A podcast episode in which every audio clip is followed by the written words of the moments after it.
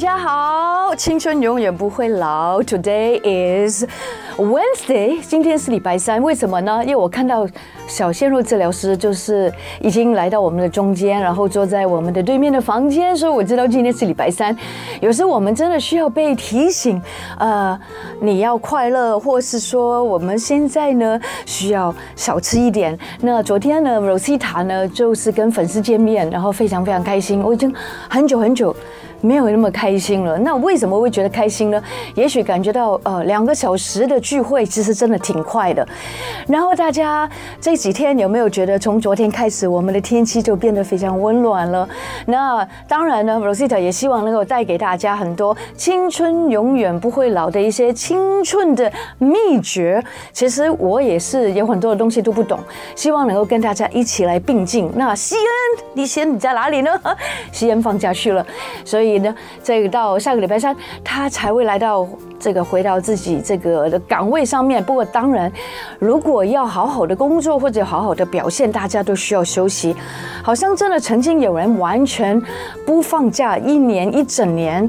那事实上呢，他其实他出来的那个业绩啊，或是说所有的表现，未必是比这个。有休息的人好，而且我觉得，呃，Rosita 也很难得可以坐在中间。不过等一下，在这个十一点二十分，我们的广告之后呢，小鲜肉治疗师就会来到我们中间。不过呢，我想问一下大家一件事情，就是说，平常你的睡眠品质好不好？那讲到睡眠品质之前，就要倒过去数，那就是什么呢？我首先跟那个。呃，伟荣 say hello，也希望大家能够用我们的广播来收听我们的青春永远不会老，请你支持 Rosita，也希望大家能够在 YouTube 频道上面可以收看我们，那大家可以 follow 按赞，然后呢，告诉我说你想。比如说得到更多的哪一方面的一些的资讯，我就希望大家能够一起来努力。那讲到这个睡眠品质，有时候就跟很多的东西有关。很多人都说，其实我都是失眠一族啊，就是我真的都睡不着。那为什么会睡不着？其实有非常非常多的原因啊。很多人就会觉得，哦，也许是因为我就是。呃，没有办法有好的睡眠品质，或者是说我有很多时候，我一关灯我就去睡觉。其实还有一件事情，可能你跟我 Rosita 是有一样的这个原因的。呃，有一点爆料给大家听好吗？就是 Rosita 其实是一个呢，呃，有一个叫寂寞肌。OK，那肌肉我真的不知道自己多不多，我大概我的体脂肪是二十五点多，我不知道是高还是低，但是我有这个立下志向，在二零二四年，所以可以再瘦一点啊，大概可以到这个五十公斤。然后呢，体脂肪可以到二十，这个回到比较年轻。但是呢，大家都要努力一点，吃蛋白质，还有就是有很好的生活跟饮食习惯。那我刚刚讲到，我有个坏习惯，就是什么呢？白天我都还好，白天我都会乖乖的，觉得可以不要吃太多。那事实上，我都是我的生活，还有我们的餐点当中三餐，或是有时候只有吃两餐。我最主要的食物的内容就是高蛋白，就是啊、也许是高蛋白的优优质蛋白粉。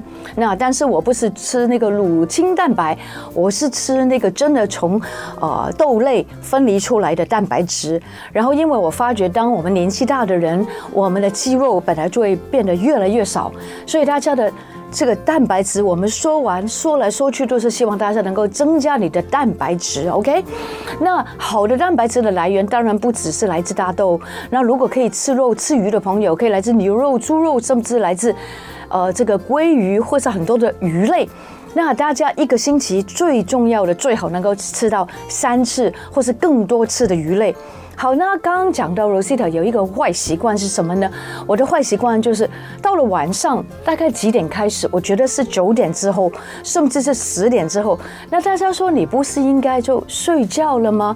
没错，我应该睡觉，但是我真的睡不着，因为可能以前的生活形态还有那个节目形态，让我至少这个一点钟才会睡着。那当然，就是在从十点到一点钟，我在干嘛呢？我不知道为什么那个时候我有一种叫做寂寞饥饿，那个饥是饥饿的饥，OK，今天我们都跟饥有关系哦。那寂寞鸡肉，我为这饥饿，我会做什么呢？我就很喜欢打开冰箱，很喜欢打开冰箱，然后或是打开那个我的橱柜。那打开干嘛呢？我不知道为什么我一定要打开，但是我就觉得好寂寞，很孤单。那那段时间是我最黑暗的时候，应该可以说，你也可以说我非常的享受这个单身或是孤独，但是同时我也很不能够忍受的一件事情，就是我为什么那么喜欢，就是那个时候应该是我的断食时间，但是我发觉我自己打败不了我自己的这个寂寞期。OK，那我会怎么样呢？我会不断的这个吃不停。不过当然，我不会去吃咸酥鸡或者泡面，我没有那么的离谱。OK，因为我对我自己从前是非常的自律，但是后来我就发觉一件事情，就是，嗯。这个自律这件事情，好像到了年纪大了之后，越来越大了。虽然青春永远希望不会老，但是问题是有时候还是打败不了自己的那个心情的问题。我觉得一个人的心情到了每一个时间时时空都不一样。譬如说早上的时候，就是工作的时候，就觉得很激昂，然后很努力，很正能量。到中午之后呢，吃完饭就很想有点睡觉的感觉。然后到晚上的时候，我说了，就是十点到。这个凌晨一点钟，我就会觉得很想吃东西。不过，我们要告诉大家，如果你跟我一样都有这种很希望能够吃一点东西，但是又不要吃那些对身体不好的东西的时候呢，除了养成固定的时间就寝的习惯之外呢，睡前。究竟要吃什么样的东西是很很讲究的。那根据《每日邮报》的报道呢，一般而言，晚餐最好不要在睡前两到三个小时，避免引起消化不良。OK，另外呢，体温还有血糖升高也会影响到你的睡眠。从前呢，我是那种一吃东西下去，啊，一吃东西下去，我就很喜欢吃完宵夜我就去睡。这个我的晚上的这个晚上就睡觉这件事情，但是以前是可以，但是不知道为什么后来不知道从哪一天开始就不行，那我就会有那个胃食道逆流的那个问题，那大家可能都会有，但是如果你真的嘴馋，肚子很饿，那如果也跟朱文英一样有那种叫寂寞饥饿，就是没有人陪你。但是又没有狗狗陪你，又没有猫咪陪你，又没有想去看手机，你就会很想吃一点东西。那这里我有一些东西，一些食物可以给你参考的。哇，第一个呢叫做樱桃。原来呢已经有一些研究指出，吃樱桃有帮助人体分泌。这个推黑激素能够提升睡眠品质，帮助稳定睡眠的周期，而且呢，以酸的樱桃比较这个效果佳，哇，这个这个是不错的一个选择。第二个呢，就是低糖的这个麦片。那麦片大家都知道，很多美国人很喜欢在白天的时候、早上的时候吃麦片，但是这些全谷类的麦片，它是个快速。又方便的选择，但是大家要记得，其实，在买 supermarket 就是超级市场买东西的时候，其实挺多陷阱的。那是什么陷阱呢？就是它里面有含糖类的全麦类的那种，呃，这个麦片相当的多。如果大家转过去那个包装来看一下，我教大家来看看，其实看的所谓的呃这个热量之外，你要看看一个东西，就是糖。糖这个字，然后你要看看它的升糖是不是很高，呃，无糖的东西是零，但是你如果这个是二十几啊、十几啊，其实都是相相当的高。如果能够在四啊、五啊到十之间，都是可以接受的。那第三个就是我很喜欢吃有很多多巴胺的，叫做香蕉。OK，香蕉好，那个香蕉是什么呢？香蕉它有很多镁呀、啊。还有色氨酸是非常好的助眠的食物，唯独糖分也不少。食用上面可以搭配，呃，我不能喝牛奶，但是你可以搭配牛奶或者豆浆一起，可以增加你的饱足感。有很多人都说，假如我没有一点点的饱足感，我没办法睡觉。我能够明白，所以我很佩服那些可以一六八的人。第四就是杏仁，杏仁里面的钙、镁。含量非常的丰富，能够帮助肌肉放松，更能够让你很快就进入睡眠。那我其实有买那种杏仁呢，其实它就是杏仁粉，OK，也是比较方便。如果你可以在晚上的时候喝一点点豆浆，然后加一点点这个无糖的杏仁粉，我觉得是不错的选择哟。另外呢，就是镁，也是我们人体必须要的矿物质。好，能够辅助神经传导的物质、荷尔蒙的生产跟平衡，而且帮助维持血糖跟褪黑激素的平稳。除了杏仁之外，含镁的食物还有很多，譬如说南瓜子、菠菜，还有黑巧克力。同时呢，黑巧克力也是很好的抗氧化剂。我另外也要跟大家说，我已经有一些证实显示，含有 Omega 三的脂肪酸的食物能够促进睡眠的品质。好像这个油性的鱼类，像鲑鱼、鳟鱼、青鱼，还有沙甸鱼这几个鱼都是 rose 非常喜欢吃，也欢迎大家在白天的时候多吃。你知道核桃、奇亚籽跟亚麻籽。而核桃里面呢也有褪黑激素，所以大家知道的黑褪黑激素是让我们就带领我们进入睡眠的一个很重要的黑褪黑激素。晚上呢睡不着的时候呢，你可以去参考刚刚我说的说的那个清单，OK。但是一定要记得，最好能够在睡前一个两个小时，真的真的都要不要吃任何的东西，这是很重要。说不定不会马上就见效，但是如果你乖乖的照着做，你就会发觉真的有不一样。另外呢，其实那天跟家说呃一起，就是他的这个新书发表会里面，他讲到一个很重要的重点，就是喝咖啡。很多人喜欢喝。就一整天的咖啡，但是是不对的。他说，咖啡最好能够在你睡前的八小时就完成了。那以前 Rosita 好像三点之后还在喝咖啡，所以常常都要吃安眠药睡觉。那现在呢？我现在到这个一点最后一杯咖啡，我的睡眠品质好了很多。要记得，你睡眠前的八小时就不要再喝咖啡了。还有一点就是，很多的朋友知不知道？失眠的人都跟慢性疼痛有问题，你知道吗？今天我们就要跟大家，等一下跟我们的治疗师聊一聊，什么叫做慢性疼痛。我知道有很多人都有那种纤维肌痛症，好像就是叫王子公主病，究竟是什么意思？你有这种慢性疼痛的问题吗？好的，青春永远不会老。然后我觉得我们怎么可能不老嘞？但是我们要保持一个很正正面。我常常都说，呃，如果整个市面上或是整个社会的呃氛围跟形态没有很正面，但是我们还是有个信念，就是个 belief，就是无论你的工作或是你的待人处事能够正面的的话呢，其实你会发觉你还是会得到很多很好的 feedback，有很好的一个正面的回应。我很相信这一点，所以呢，我一直都秉承着这件事情做了在飞碟二十八年。然后呢，我们非常谢谢波源，还有修乐，you know 他们，还有就是 MCC，OK，那些新闻我们有时候还是要查证是真还是假的哦。另外还有如意，也希望大家如意吉祥。好，那这个礼拜这个剩下 Rosita 一个当然不是啦，对不对？我们还是要帅哥来助阵的嘛，对不对？好，这个帅哥，我刚刚已经跟他 Q 过了，Q 过也不是 Q 啊，就意思就是说拜托他，就是因为他平常不是一个话非常多的人。那我们还是非常开心，我们请到的是牧人物理治疗所的专任物理治疗，物理治疗，物理治疗师，他就是我们的小鲜肉，这个巫。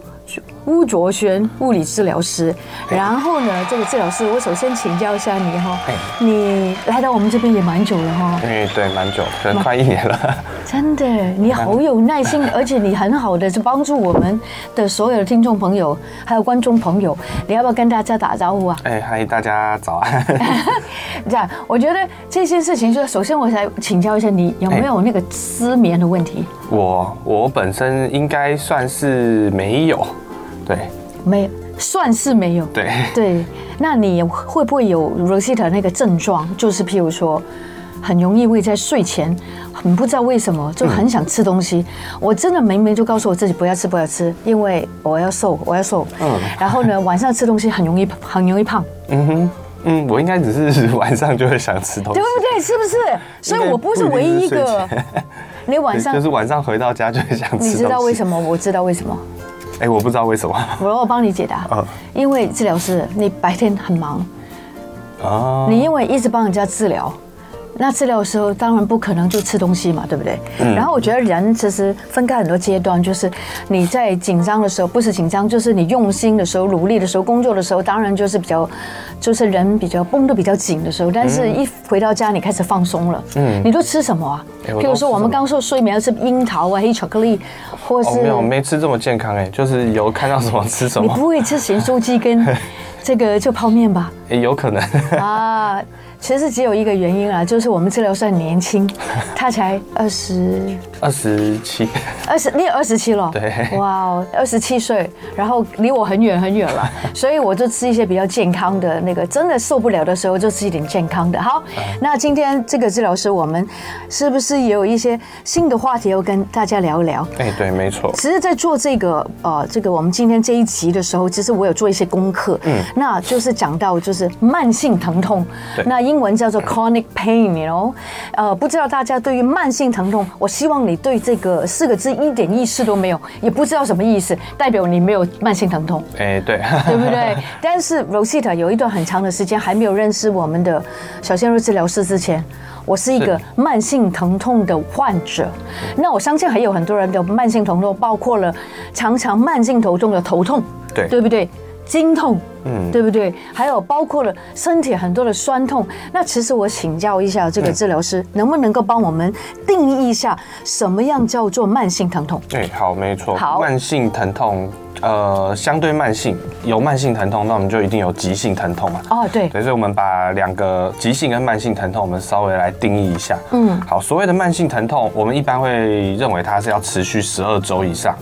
所以就是三个月，对，就是这个疼痛持续到了三个月以上。嗯嗯。那急性的话，大概就是四到六周以内，所以就是一个月一个月左右。所以它一个多月它就会消失了，就叫做这个就我们就叫做急性的疼痛。急性的疼痛。对，那急性的疼痛通常都是因为一些受伤引起的。嗯。比如说你今天被哎，你今天被刀子割到，你今天扭到脚，或者是你今天运动的时候拉伤。这个我们都可以把它称作急性的疼痛，是是是，它就是组织诶受到伤害，然后在这个修复的过程，然后疼痛有产生疼痛，然后它会越来越少。然后在大概一个月到一个半月以内，它就消失了。这个就是急性疼痛。对啊，那你看那天我去吃东西的时候，我就看到我对方的那个人，他吃的那个东西很烫，我就跟他说：“你要小心哦，嗯，那个那个锅子很很烫哦，嗯，因为他是那，你知道他们喜欢整个铁锅还是什么锅子，就放在桌上交给你吃嘛。啊，然后我说你要小心啊，你要小心哦，然后我的手就这样过去，啊，然后你看这个地方，啊，有有一个疤，对，就叫急性了，对不对？对，这个就叫急性疼痛。但是它应该会在。呃，几天之内就好了。哎，应该是说，如果它在几天之内就好，它在一个月、一个半月以内，是这个疼痛就好了。哎，那我们就叫它急性疼痛。急性疼痛。对，但是如果有些有时候我们受伤比较严重的伤，它可能没有办法在一个月内好，那它会变慢慢的变成亚急性，然后变成慢性。哦。对，所以有些慢性疼痛它是由急性而转变而来的。嗯哼。对，那急性疼痛它通常都是是就是呃偏向感觉性的痛。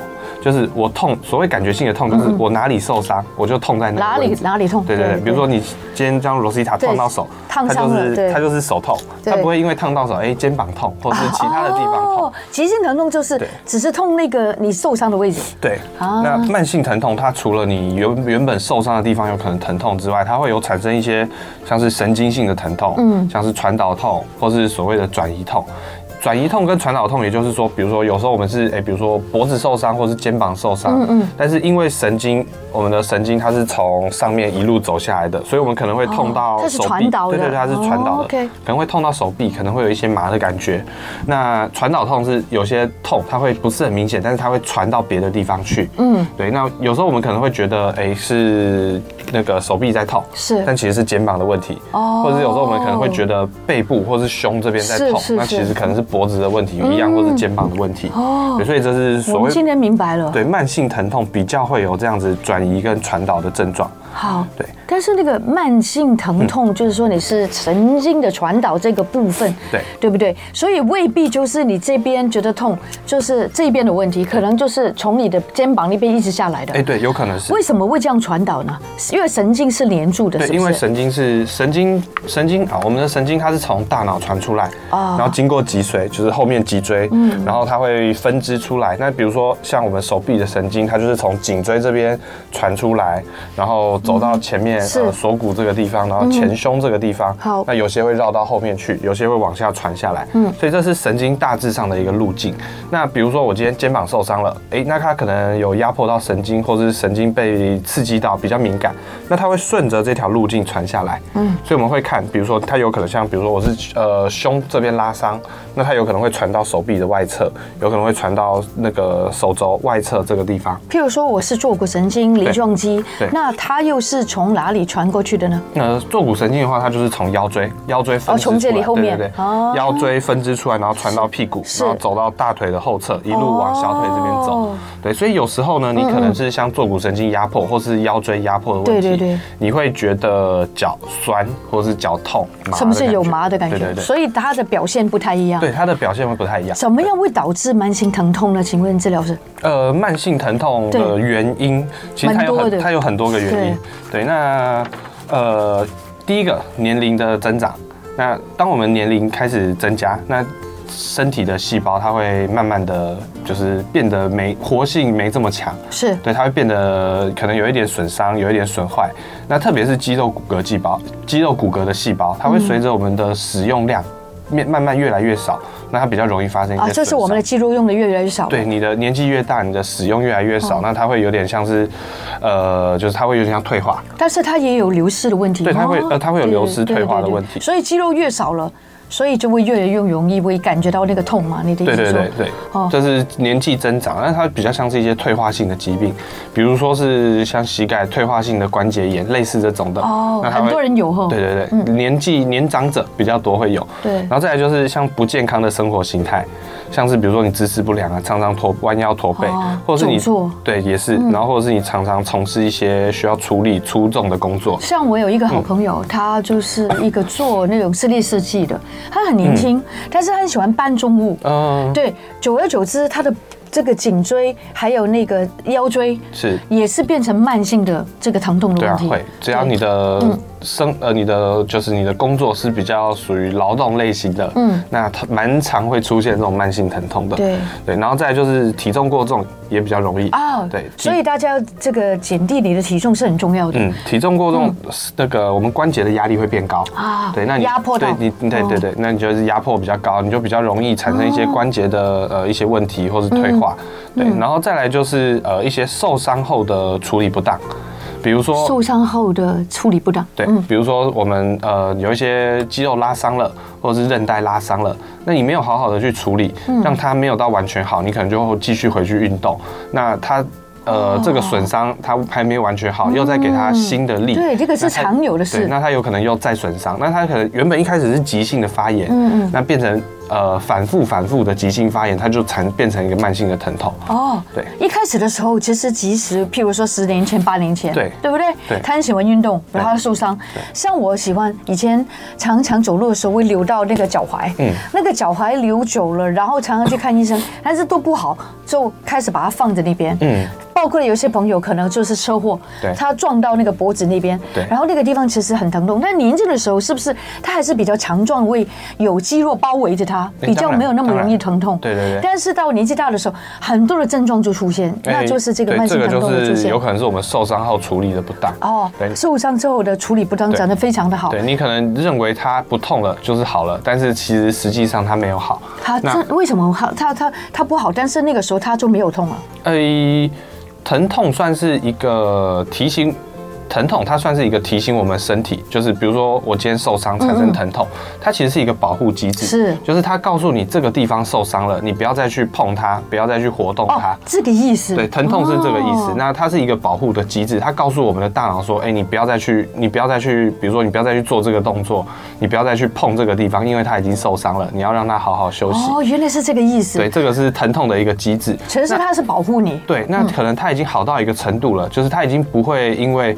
哎，你稍微轻微的活动，它就产生就是、哦、对产生发炎或者什么的症状，是但是它还不代表说它已经完全好了。对对，所以我们在通常在一个就是我们在呃医学上物理治疗上面，当我们在做一个恢复的治疗或是恢复的运动的时候，我们都会确保它就是慢慢增加到它的呃。原本的负荷，嗯，对，比如说好，比如说呃，好拿，比如说以拿哑铃来讲，比如说你可以原本可以拿二十公斤，是，那不代表说你不痛了，马上可以拿回二十公斤，不可以，对，我们会从五公斤、十公斤慢慢试，慢慢试，嗯，那试到你能回到二拿到二十公斤，这个时候我才会说你是完全好了，哦，对，所以不代表说，哎，你拿了五公斤、十公斤不痛了，就是好了，对，所以我会，我们通常都是以这样的方式。在做处理，所以治疗师，你的意思说，如果真的曾经有受过伤，嗯，运动也好，车祸也好，或者是有一些意外也好，对，受伤之后，其实他还是有一段时间，也许也是会疼痛，对，不一定是慢性，也许是急性，对不对？但是之后，如果你又不当的在使用你的肌肉，或是你的身体的各各部分，它就会进入了慢性疼痛的部分。哎，对，是。是这个意思，对对对。哦，那我觉得就是因为我姿势不良，在包包括了常常以前，我一直都认为我去穿高跟鞋，嗯，所以我就有那个呃梨状肌还有那个坐骨神经的问题。嗯，那其实这个所谓的慢性疼痛有分开很多种哎，有这个轻微的，对不对？对。还有呃中等的，甚至还有中度有严重的疼痛。嗯呃，其实这个的话。对，慢性疼痛的话，通常它比较它的症状比较偏向是紧绷跟僵硬的感觉，是，它比较不像是我们急性那种会刺痛的感觉。当然，有些慢性疼痛它会偶尔给你刺一下，刺一下。对，那慢性疼痛还有一个症状是，它是它不会一直都痛，它可能会呃，比如说偶尔痛一下。那这个痛可能也是没有理由的，可能你坐在那边没有动，它就痛给你痛一下，痛一下。有时候我觉得天气变冷，对，也会，它也会比较痛。它会根据环境受到环境的影响，比如说天气变热变冷，最明显的就是像关节炎，是关节炎，你只要一冷，那肌肉一缩起来，它就痛，又冷又湿。对对对，我就看到我爸爸一直在叫，对，那就知道他来了，就是天气不好了，就好像你的也也是鼻子的问题哦。对，然后再来就是它有可能跟一些压力有关系。哦，有。对，比如说你压力越大的时候，你就会觉得越多的酸痛什么就产生出来。哎，工作压力啊什么的，会会受到影响。对，对，那这是急性疼痛比较不会有的。那刚刚讲到程度的问题呢，呃，慢一般来讲，我们会把它分，我们会把它分，就是轻、中、重，轻度、中度、重度。对。那呃，其实它没有一个很明确的界定。是。那一般来讲，我们就会以自呃自己，我们有一个叫做自己自己感觉的疼痛指数。是。你觉得一分到十分，我们通常会问病人，那你是痛是一分到十分，大概几分？那轻度的话，大概就是一到三分，就是轻度的疼痛。那四到六分，大概就是中度的。那如果你到中度以上，那建议就是要去处理了。就是如果你自己觉得，哎，有四分以上的疼痛，四到六分是中度以上的疼痛，等于它已经打扰你的生活了，每一天。对，它已经可能会影响到你的生活，而且每一天都会出现。对，可能是对，可能是每一天都会出现，就是它已经会影响到你的生活，影响到你平常做事情、做动作。哎，那这个建议就要去处理。那如果是重度的话，那就是七分以上，七八九十分。那这个重重度的话，基本上就是你会觉得很不舒服了。嗯、对对，那如果大家也有这种。这个慢性疼痛的话，事实上我们都应该知道，这个是很不容易。为什么呢？因为慢性疼痛，很多失眠的人，嗯，失眠的人，你知道吗？治疗师是他们就说都有这个慢性疼痛的问题，因为你痛啊，所以你当然会就睡不着，对，会睡不好。嗯，那另外就是慢性疼痛也会造成很多这个生活品质不佳，对不对？譬如说易怒啊，忧郁。哈，还有这情绪变化、焦虑、疲劳，其实其实很多时候还有跟人与人之间的连接，所以这种的慢性疼痛，我们是不是应该多做点什么？那我相信呢，这个很多人可能啊，我就吃止痛药了啊，但是我是觉得有一些更积极的方式，嗯，对不对？更积极的方式可以让我们的慢性疼痛可以做一个终结。嗯，对，刚刚讲的蛮好的，就是失眠，其实有时候是慢性疼痛造成失眠。或者是失眠造成慢性疼痛，Exactly，这两件事情就是一个父与子，对对对，它有可能会双胞胎绑在一起。对，治疗师，我们有好多话要讲，而且我们要叫大家运动，对不对？怎么样可以解决你的慢性疼痛的问题？好的，好的，各位亲爱的观众跟听众朋友，欢迎听众朋友继续收听，也欢迎在 YouTube 频道 follow 我们的飞碟联播网的《青春永远不会老》。每一天我们都有不同的单元，然后每个礼拜三我们非常谢谢，非常谢谢我们的呃治疗师，他是大家如果要去找他的话，他在牧人物理治疗所专任的物理治疗师，所以他工作时间也蛮长的哈、诶、欸，就是看有预约的时间。那你一天最多可以做几个病人？最多可能七个左右吧，七到八。七个，七个，七个不是一个一个一个小时，不是每天。你试过七个人就对 了，你的你的对最多七个到八个左右。哇，那那一天真的很多人很痛哦。诶、欸，就是比较累一点。比较累一点哦，你看吧，治疗师已经讲出一个真话了。不要搞到自己太累，对不对？而且还有就是，你有没有发觉，很多的时候在过节之后，都特别多人来找你。嗯，这个狂欢之后，说不定。有可能，我再观察一下，没有特别注意。对啊，但是通常来到你的这个治疗的一些的病患哈，我也是其中一个，艾莉也是其中一个，我们都来找你。那我记得我以前也是一个慢性疼痛的患者，嗯，蛮严重的，嗯，那个时候你都一到十，我你觉得我的慢性疼痛已经到几了？嗯，你可不可以做一个？这可能要问你自己，因为通常疼痛是自己来，因为我们我不知道你有多痛，但但是通常是自己来评估这个疼痛的指数。我觉得已经到七了。呃，对对，那就是偏中度到重度的。对哦，中度跟中度。对对对，我们刚刚讲嘛，四到六。但是我又不想开刀，呃，对不对？所以我就就是被这个艾莉介绍，我们就去找了那个治疗师，然后我就发觉没有想到这个。所谓的效果是我不是我能够想象的，就是不是说他是神手，一拨完你的筋之后，或是拨完你的痛的地方，你就变好，是他会让你了解你自己为什么会这样子的慢性疼痛，然后你也可以在家里面做一些复健的运动，或是一些拉筋的运动，让你的慢性疼痛可以减低。那我可以说，以前我是七，每天都痛，不能洗碗，也不能做家务，但现在我的慢性疼痛已经变成三了。嗯，哎，对，这个刚刚朱姐讲的非常好，就是有时候，呃，我们慢性疼痛，它其实有很多时候它是没办法完全好的。是。那通常来做治疗，我们是当然我们会做一些徒手的处理，做一些运动的处理。那当我如果我们把这个疼痛从像刚刚七分降到三分，对，哎，那这个疼痛它就变得不影响生活了。是。对，那它这样你的生活品质就有很大的提升。而且我发觉，当你有疼痛，你知道怎么做，你知道你的方向在哪里，你知道，譬如说我今天做了很多对自己身体很不好的事情，嗯，过劳，对不对？或者是久坐哈，或者跟朋友聚餐，一直就坐着都不起来，那你就知道啊，一两个小时你应该起来走走了，或者说你应该拉一下筋了。然后呢，拉哪里呢？其实治疗师或是你去说皮拉提是一些运动，好像运动也是对慢性疼痛有很大的帮助，对不对？哎，对，没错，运动其实呃很多时候运动它是。运动它能改善大脑的控制能力，那它对于一些肌肉神经的控制也能改善。然后有些像是提升，比如说像提升心肺耐力啊，或是肌肉的，就是肌肉的呃适性，它也是有很好的帮助。对。那通常以慢性疼痛来讲，我们会建议是做一些低强度的低强度的运动啊，是低强度像一些协协调性的训练。OK。那它对于就是慢性疼痛是很重要的。哎，很多人可能不知道什么协调性的一些的动作，等一下我们就来教。哎，好，好不好？那现在四十七分了，我们还需要讲这些所谓的常见的慢性疼痛有哪一些，或是这些疼痛都会经过我们一些的帮助自己，嗯，或是有治疗师的帮忙，会有好起来的。哎，会，呃，像是常见的慢性疼痛，像是一些关节炎啊，是，然后像最常见的其实就是下背痛。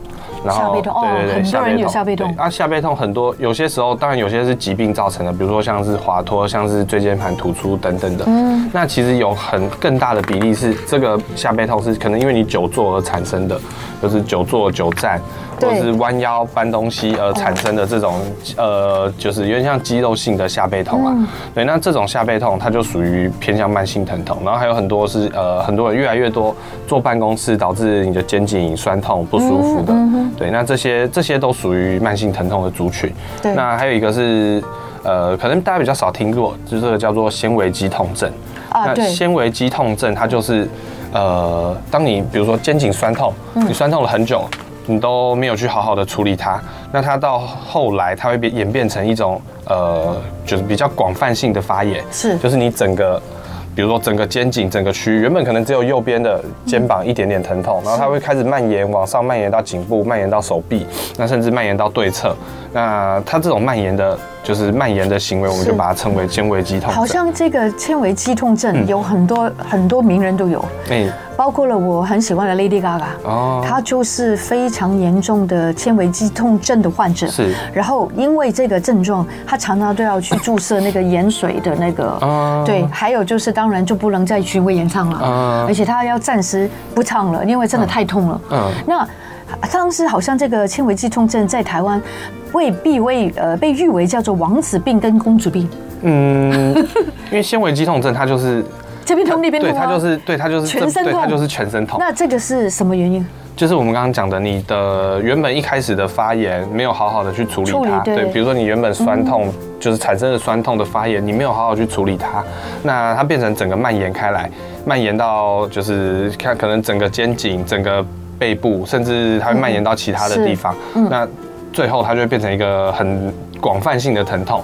那而且这个疼痛其实难处理的是，我们很难知道它一开始是哪里不舒服。是是是，对，所以。纤维肌痛症通常它是，呃，你可能看起来他的做事情做动作没有太大的问题，但是他就会痛，然后甚至他会很严重的影响到你的生活，就比如说你工作哈，对对对对对，就是你睡也睡不好，你甚至连躺下来都会痛。你痛你怎么好睡了？对，你想想看，Lady Gaga 每次都穿七寸的鞋，然后如果这个医生告诉他说你有那个。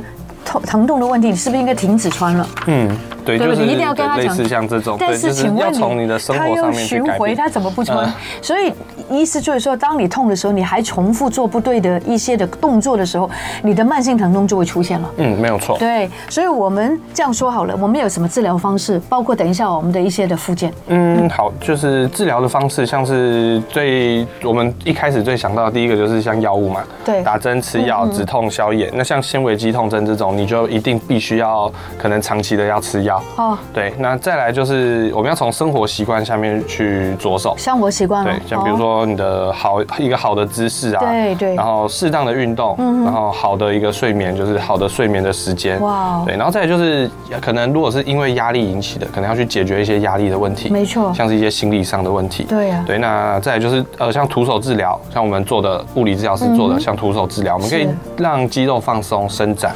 然后然后降低，做一些手法去降低关节的压力，然后再就是运动。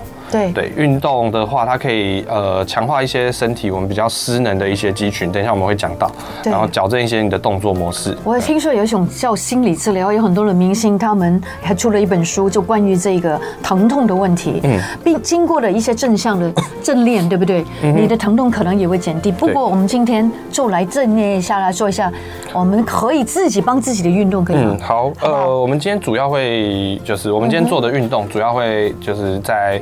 下背部，因为下背下背痛是最常见的，就是就是我们最常见的慢性疼痛啊。是，对，所以我们今天主要是坐在下背下背的部分。好，好，那我们请治疗师来帮我们示范一下好吗？OK，好，那我们第一个动作，好，哎，那个，那我那我今天就我来示范。你来，你来。好，时间今天不在，我们请治疗师来告诉我们说，第一个动作我们要来做下背的伸展。好，那我们可以先趴着哈。好，对，那趴着，然后好。趴着，然后手撑起来，就是两只手手臂撑起来。是，做这是呃下背痛对不对？对，下背痛。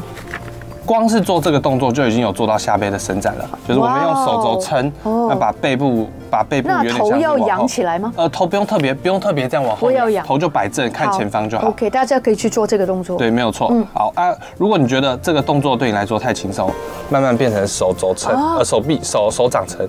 所以这个手不需要到这个所谓的肩膀下，不用到这么下面。好，那我们要记得哦，骨盆要在骨盆是要贴在床上。哦，骨盆要贴。如果是变成这个样子，那就不对了，就不是我们要做的动作。好，刚刚就是骨盆要贴在床上。对。好，那这个动作，呃，通常我们在一般来讲，我们在坐姿的时候，我们是处于一个比较弯，就是弯腰的动作。对对对，就是呃，我们坐的时候，比较容易会这样子驼背，然后做侧边，好，驼背弯腰。对，它是一个反过来的动作，所以它就是一个反向的伸展。嗯。那包括也可以伸展到我们的腹肌，哦，那这个动作请问要做几秒呢？每一次？呃，大概十五秒到二十秒，然后做个三次到五次就可以了。每天晚上睡前做也 OK 吗？对对对对就是当对，对每天每天做。对那个下背有很大的。其实想，其实像这种伸展类型的动作，想到就做也没关系。是是真的，你讲的没错。每天就好像猫跟狗，你有没有看到狗突然间就这样子？是，其实就是因为他们很懂得伸展，所以他们都没有痛的问题。还有没有吗？好，第二个动作，呃，一样，我们一样趴着。好，好，这个我们要练习一下我们的呃下斜方肌。下斜方肌下斜方肌在我们的肩胛骨下面这个地方。对对对，OK，对这个地方。那它下斜方肌它会往下连延连延伸到接近呃下背部。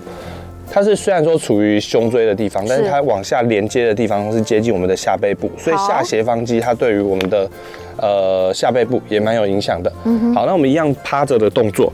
好，那我们手往就是斜前方举四十五度，斜前方四十五度，啊，大拇指朝上，啊，大拇指朝上，对，然后我们做一个往上这样举的动作。哦，所以就可以做到肩胛骨那边了。对对对，OK，就是用一个肩胛骨收的力气。那这个也算是哪里痛，所以他要做这里的慢性疼痛的帮忙。这个算是我们在练那个刚刚讲的下斜方肌的，下斜方肌，对，下斜方肌的肌力训练。很多人也会在那边痛，对不对？对，会，就是当你如果是痛是靠近。从下背一路延伸到靠近肩胛骨下缘、肩胛骨内侧，对，都可以做这个动作。对，其实蛮多人会有这个问题的。哦。然后下斜方肌本身对我们来说是一条，呃，它是一条比较弱的肌肉，它是一条容易失能的肌肉。哦，失能就是很少用到哈。对，那如果呃觉得能力允许的话，你可以握一个轻的哑铃，大概一到两公斤的哑铃，对，就做这样子往上举的动作。哦，对，往上举。对，往上举。往上举，然后就放下来。是。然后慢慢来，不要急。对啊，这个动作的话可以做十到十二下。哦，对，好的，好好。OK，那最后一个动作。最后吗？还有一个吗？好，OK，来。好，没关系，我们就做最后一个动作。最后一个动作，好，很简单。这个动这个动作我们叫卷腹。好，那就是有点像有点像仰卧起坐。好，但是呃，因为现在仰卧起坐，我们被认定是这是一个伤害腰的动作。那所以我们就不要抬这么高，首先抱胸，好，抱胸，然后往上抬起来，就是我们的肩胛骨离开床就好。对，但是要注意不要用到脖子的力量。对对对，脖子就放松就好，用腹部的力气。用腹部的力气。对，要记得哦。对，OK，好。这个也是做一个，这个也是一个复健的动作吗？对，这个是训练腹肌的动作。哦哦，这个地方也需要。对，做完这个之后，对哪一方面更好？呃，腹部的肌肉。腹部的肌肉。好好，今天有没有觉得很棒呢？然后做完这几个动作之后再去睡觉，然后你就觉得应该睡得蛮好的。呃，可能吧。你有笑话吗？啊，应该没有了吧？没有，没有，开玩笑的。OK，我要跟大家说，现在我们有一个飞碟水塘考。好，OK，啊、呃，请问一下马。飞诗的单曲《冰凉花》主要是献给自己的谁呢？他的这首《冰凉花》是主要献给自己的谁呢？请大家去到飞碟的 FB，就是我们的粉呃脸书活动贴文留言，就可以得到很棒的胶原蛋白 Hello Marvis，OK？希望大家记得留言，然后非常谢谢治疗师。嗯。感谢你，谢谢大家。好的，对，希望大家可以脱离慢性疼痛。我们明天见，拜拜。拜拜。I love you，拜拜。就爱点你，U F O。